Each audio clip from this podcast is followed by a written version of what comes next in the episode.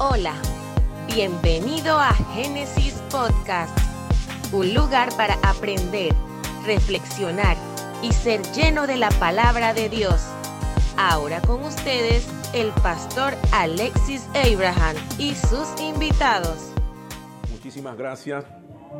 Pero hay una palabra en esta, en esta hora, en esta mañana, en el libro de Segunda de Corintios.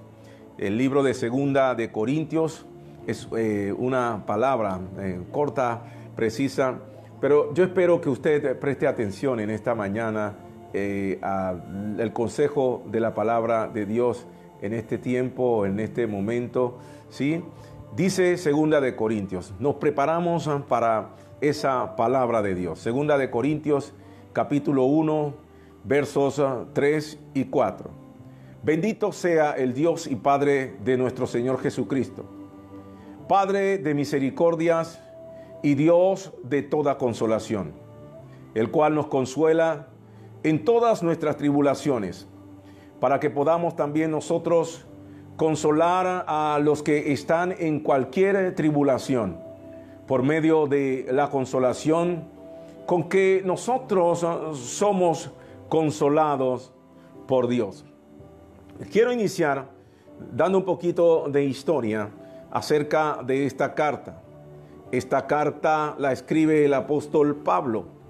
Y Pablo, ah, después de escribir, pues esta nota, esta carta, que en realidad era la cuarta carta que Pablo escribe a los corintios porque dos de ellas se habían eh, perdido luego de presentar sus credenciales.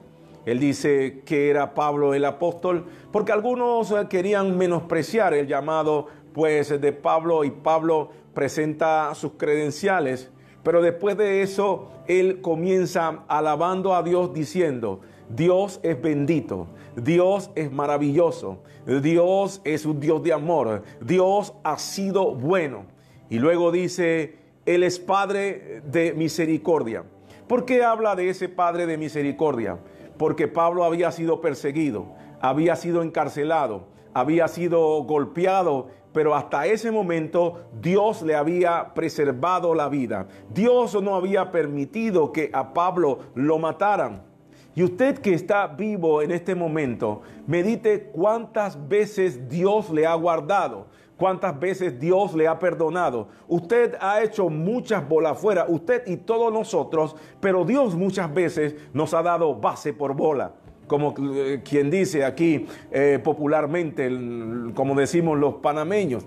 ¿Y sabe por qué? En medio de tantas, eh, pues yo diría, tantos errores, tantas formas negativas en que nos hemos comportado con Dios, hemos fallado tantas veces y Dios nos ha dado pues oportunidades por una causa. La Biblia dice en el libro de Jeremías que por la misericordia de Jehová no hemos sido consumidos. Estamos vivos gracias a la misericordia de Dios, porque dice la Biblia, nunca decayeron sus misericordias, son nuevas cada mañana, porque Dios es grande y Dios es fiel. Sus misericordias son nuevas cada mañana. Usted sabe que cuando eh, eh, nosotros eh, tenemos algún problema, con alguna persona, ya sea en el trabajo, ya sea en la casa, ya sea con eh, los amigos. La gente se molesta y guarda pues eh, ese rencor por mucho tiempo y está esperando que usted haga una o que usted caiga en alguna situación para señalarlo o para vengarse. Pero Dios no es como el hombre. Dios no actúa así. Y aunque usted haya fallado, pero cuando usted llega delante de Dios y usted pide perdón a Dios al día siguiente, Dios le da otra oportunidad. ¿Por qué? Porque Él es un Dios, Él es un Padre de oportunidades, Él es un Padre de compasión, Él es un Padre de clemencia, Él es un Padre de perdón. Y Pablo entonces sigue diciendo que además de que ese Dios es un Dios de misericordia, es el Dios de toda consolación. Permiso. Y Dios, hablando acerca de lo que comparte el apóstol Pablo, Dios de misericordia y Dios de toda eh, consolación. Dios es la verdadera fuente de consuelo. Él nos anima, Él nos empuja, Él nos motiva para seguir luchando, para seguir peleando, para seguir batallando, para tener confianza, para tener paz. En estos días me llamó una abogada, una licenciada en Derecho, y está en su casa confinada. Ella tiene algún tipo de enfermedad, de esas que son degenerativas. Y me dijo, pastor, me siento angustiada, me siento eh, sola, me siento deprimida y estoy tranquila. ¿Y cómo está usted en medio de esta situación? Le dije, yo estoy tranquilo, yo, estoy, yo tengo paz, yo me siento seguro. Porque sabe, en medio de lo que están diciendo y de todo lo que está pasando, que es verdad, yo tengo una palabra de consuelo, una palabra que me da ánimo, una palabra que me respalda y esa palabra me dice, con tus plumas te cubrirá y debajo de sus alas estarás seguro, escudo. Y adarga es su verdad. Hay un Dios que tiene un escudo, hay un Dios que me guarda, hay un Dios que me protege y eso es lo que me da confianza y consuelo en medio de la inseguridad que eh, vivimos.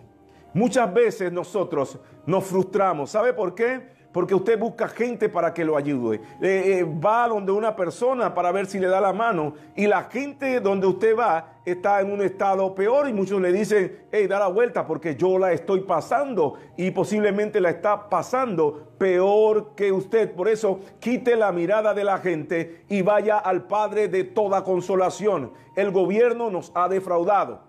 Los políticos nos han defraudado, la ciencia nos ha defraudado, pero por eso el pueblo tiene que aprender a arrodillarse y entender cuál es el carácter de los hombres y sobre todo de los, hombres de estos últimos eh, tiempos. Por eso Pablo en una ocasión, hablando del corazón del hombre, hablando del carácter del hombre, dijo de ninguna manera, antes eh, sea Dios veraz y todo hombre mentiroso. Y en una ocasión, hablando de la actitud y el comportamiento del ser humano, Jeremías dice lo siguiente,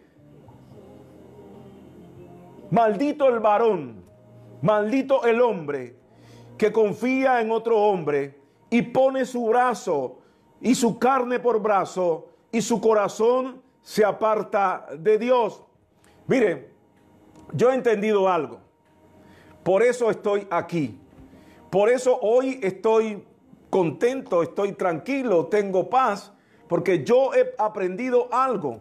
Mi provisión no viene del hombre. Mi provisión no viene del mundo. Mi provisión viene del cielo. Por eso en una ocasión el salmista dice, alzaré mis ojos a los montes, de donde viene mi auxilio. Mi auxilio viene de Jehová, que hizo los cielos que hizo la tierra y dice, no dará tu pie al resbaladero, ni se dormirá el que te guarda. Nuestro Dios no está dormido, nuestro Dios está atento, nuestro Dios está despierto, nuestro Dios está viendo la situación. Por eso vaya a Dios, Él es la fuente, Él es la energía, de ahí sale toda la confianza, de ahí sale toda mi seguridad, de ahí sale toda mi fortaleza, de ahí sale toda nuestra estabilidad. ¿Sabe? En tiempo de plaga, en tiempo de sequía, estamos en tiempo de plaga. Estamos en tiempo de escasez, estamos en tiempos difíciles, estamos en tiempo, quiero que me escuche, alguien tiene que escuchar esta palabra en esta mañana e internarla en su espíritu y en su corazón para que entienda que hay un Dios todopoderoso, hay un Dios que nos consuela, hay un Dios que nos ha protegido y estamos en pleno tiempo de plaga, en pleno tiempo de sequía y no hemos pasado hambre. La gran mayoría de nosotros no hemos pasado hambre, los que creemos en Dios, los que tenemos fe en Dios, los que tenemos conexión con Dios, los que adoramos a Dios. Y esto no tiene que ver nada con religión, no importa de qué religión usted sea, pero si usted tiene conexión con Dios, los que hemos tenido esa intimidad con Dios, esa fe y esa confianza en Dios, en este tiempo de plaga, en este tiempo de peste, en este tiempo de sequía, en este tiempo de escasez, no hemos pasado hambre, no hemos pasado necesidad. Yo no he tenido que tocarle la puerta a nadie. ¿Por qué? Porque yo soy y la iglesia es. Muchos de los que están en la iglesia han entendido este fundamento y somos dadores radical. No he tenido que ir a mendigar nada porque me he convertido desde siempre en un dador ah, eh, radical y para nosotros hay una promesa. Hay una promesa poderosa que escribe el salmista para este tiempo en el Salmo 37 y en el verso 18. Él dice algo, mire, Dios conoce cuál es tu caminar, Dios conoce cuál ha sido eh, tu movimiento, tu testimonio, tu compromiso. Y Dios dice, conoce Jehová los días de los perfectos.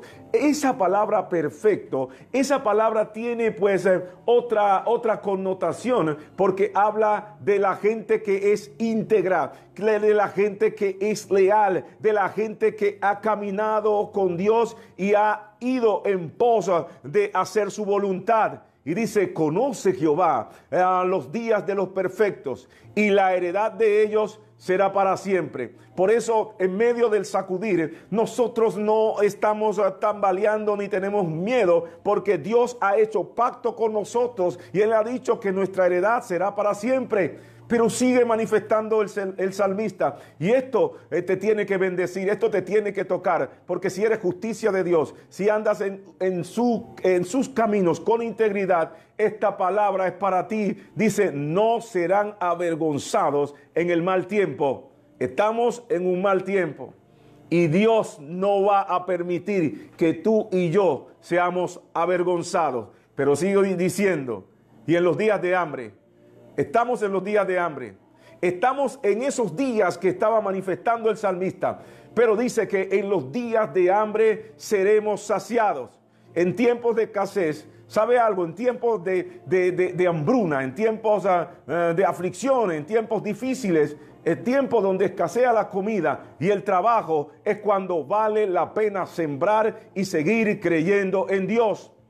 Y esto me recuerda la, situación con uh, Elías y la viuda de Sarepta, la Biblia la dice que había un momento duro, un momento difícil, estaban en un tiempo de necesidad y de escasez, y esa mujer solamente tenía un poquito de harina y un poquito de aceite, y Dios manda en tiempos difíciles al profeta para que visite a esta mujer.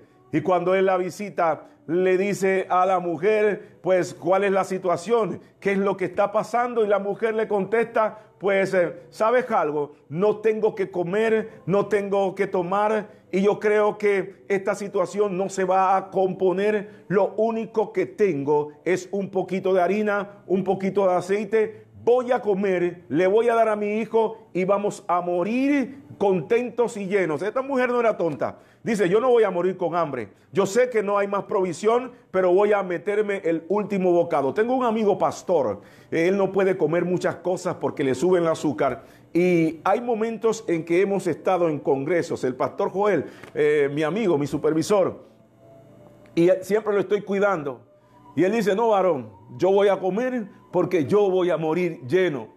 Y yo no sé si era el pensamiento de esta mujer, porque ella dice, no, no, no, no, no, antes de eh, pelar el bollo, antes de irme al más allá, yo voy a morir, pero voy a morir llena, voy a morir eh, contenta y mi hijo también, pero el profeta le dice, no, antes de hacerte alimento, hazme a mí primero. Así le dijo el profeta, ¿sabe? Pero hay una palabra interesante que el profeta le dice, lo que en realidad le estaba transmitiendo, invierte en mí, siembra en mí, que soy el hombre que viene con una palabra de parte de Dios. Y le dice, porque así dice el Señor, no va a escasear la harina y no va a escasear el aceite. Los que somos de fe no miramos los tiempos. Los que somos de fe no miramos las dificultades. Sembramos en tiempos difíciles. ¿Por qué no me ha ido mal? Porque a muchos no le ha, ido mal en este tiempo. ¿Sabe por qué? No me ha ido mal y no le ha ido mal a usted porque estamos bajo pacto. Yo estoy bajo pacto. Dice la Biblia en Malaquías, yo voy a hablar esto, no me importa lo que digan algunos que no tienen revelación de la palabra de Dios, pero la Biblia dice en el libro de Malaquías, trae los diezmos al alfolí, haya alimento en mi casa probadme en esto ahora, dice Dios, Jehová de los ejércitos, si no os abriré la ventana de los cielos y derramaré sobre vosotros bendición hasta que sobreabunde. Dios no tiene que ver con la economía. Dios no tiene que ver con la plaga. Dios, eso no detiene a Dios, porque Dios es el dueño de todas las cosas. De Jehová es la tierra y su plenitud, el mundo y todo lo que está en el universo. Dios tiene control. Él es el dueño del oro, de la plata y de todas las cosas. Y como estoy bajo pacto, como usted está bajo pacto, usted no va a sufrir necesidad.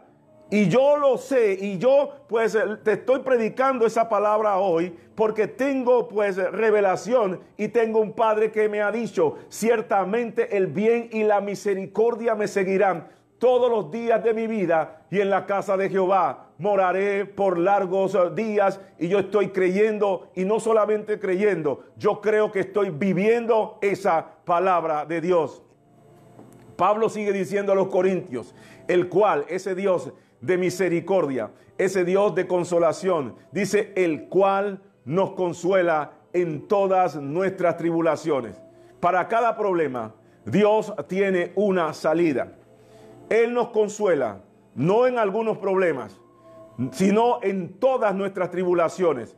Por eso Pablo escribe a los filipenses más adelante, mi Dios suplirá todo lo que os hace falta conforme a sus riquezas en gloria en Cristo Jesús. Todo es todo. Todo es tu salud. Todo es tu trabajo. Todo es tu economía. Todo es tu necesidad. Todo es tu familia. Todo. Él dice que Él, Él, Él nos suplirá eh, conforme a sus riquezas en gloria. Suplirá todo. Estás enfermo, entonces pégate al que sana. Tienes necesidad, pégate al que resuelve. Tienes depresión, Pégate al que consuela. Dios es la fuente. Él tiene un remedio para cada tribulación. Él tiene una salida para cada problema. Y Él tiene la salida a tu problema y a tu necesidad y al problema que tiene este mundo. Hay una palabra para los que vivimos por fe en esta mañana. Pablo dijo que estamos atribulados en todo, mas no angustiados. Segunda de Corintios 4:8. Anote esa cita que estamos atribulados en todo, mas no angustiados, en apuros, mas no desesperados. Estamos atribulados en todo, mas no angustiados. ¿Qué quiere decir Pablo con esta palabra? ¿Y cómo yo internalizo esa palabra hoy? Se está cayendo el mundo, está el mundo en problemas, pero usted y yo en esta mañana estamos alabando, estamos adorando, estamos escuchando buenas noticias a través del consejo de la palabra de Dios. La gente está preocupada y perturbada y asustada y aturdida allá afuera, pero nosotros estamos orando, nosotros estamos danzando, nosotros estamos cantando, porque lo que somos de fe creemos lo que dice el salmista. Los que confían en Jehová son como el monte de Sión que no se mueve, sino que permanece eh, para siempre. Lo que está diciendo el salmista, que en el momento de la prueba, aquellos que tenemos fe y confianza, no vamos a ser sacudidos, vamos a permanecer. Estamos en apuros, ciertamente, pero no estamos desesperados. Hemos pasado momentos difíciles, hemos pasado momentos de inseguridad, hemos pasado momentos de escasez y estamos pasando un momento de prueba bien dura. Y sabe, a veces la gente cuando te ve y ha visto cómo Dios te ha bendecido, cómo ha sido tu caminar, por ejemplo el mío, durante estos 25 años, la gente de repente conocen la gloria que Dios ha depositado sobre ti, pero no conocen la historia. Hemos pasado momentos difíciles, hemos pasado momentos de necesidad, hemos pasado momentos de escasez, hemos estado al borde de la muerte en accidentes, hemos ido al quirófano, pero de todas esas situaciones Dios nos ha guardado, Dios nos ha librado, Dios eh, pues eh, ha metido su mano. Mucha gente nos está preguntando, ¿y qué nos deparará el futuro, pastor? ¿Conseguiré mi trabajo otra vez? Me pagarán el mismo salario. Y quiere que le diga algo, yo no sé, yo no sé nada de eso. Lo que sí yo tengo certeza, lo que sí yo sé es lo que dice la palabra. Joven fui y envejecido, no he visto justo desamparado, ni su descendencia que mendigue pan. Esto hace un clic, porque los que han sido justificados por la sangre preciosa de Jesús no van a pasar hambre. Tu descendencia tampoco va a estar mendigando pan. Es lo que dice la palabra. Pablo dice, perseguidos mas no desamparados, derribados, pero no destruidos. Dios tiene la última palabra. Dije, Dios tiene la última palabra. Todavía esto no termina. Y quiero decirle, e, vengo a decirte en esta mañana que falta un asalto más para que se acabe la pelea.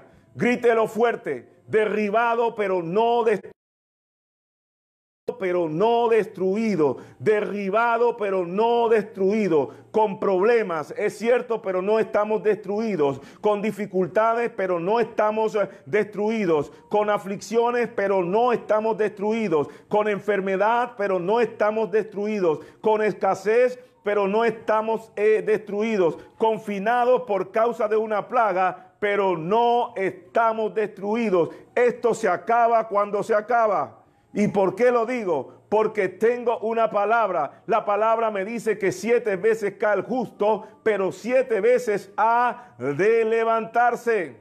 Estamos viviendo los últimos tiempos. Lo sabemos por la palabra y por las señales. Y esto no es fácil.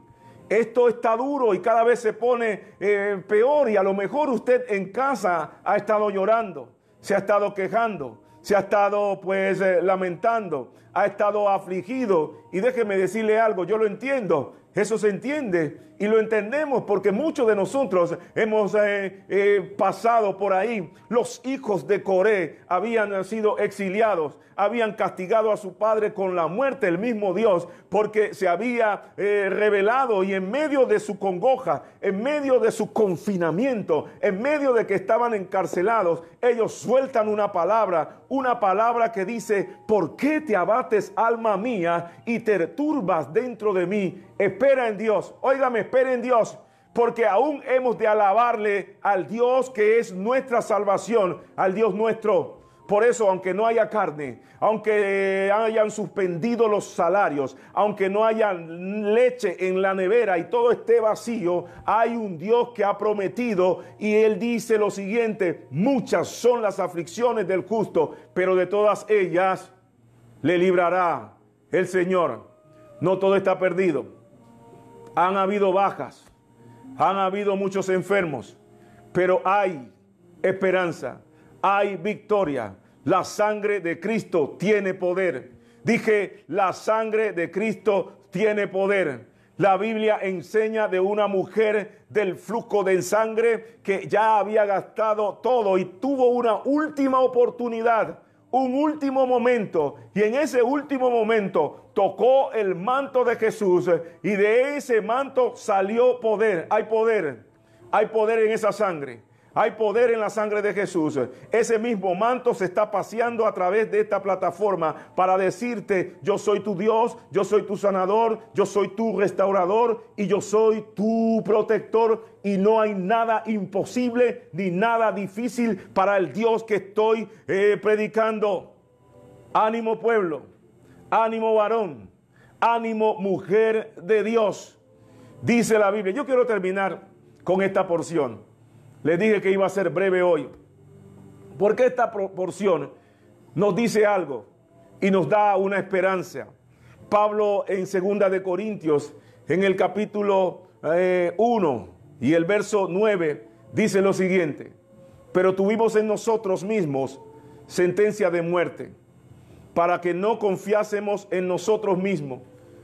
Mucha gente, mucho pueblo, muchas naciones confiando en su poderío, en su capacidad, en la ciencia y en su armamento, y nada de eso ha resultado favorable y factible en este tiempo.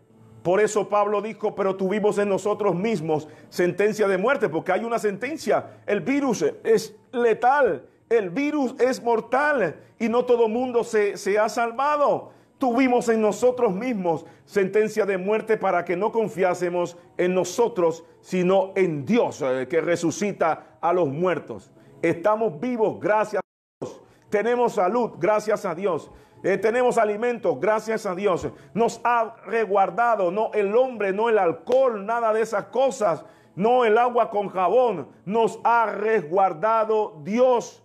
Y dice la Biblia, el cual nos libró, Dios nos ha librado y nos libra, y en quien esperamos que aún nos librará de tan... El Dios que lo hizo ayer, lo va a hacer hoy y lo va a hacer mañana. En ese Dios estamos confiando. Yo quiero que en esta hora usted cierre los ojos allí donde usted se encuentra, ya sea que es cristiano, que es simpatizante o no. Y yo quiero dirigirlo en una oración. Gracias por escucharnos. Nos encantaría que pudieras compartir este podcast con tus amigos y conocidos.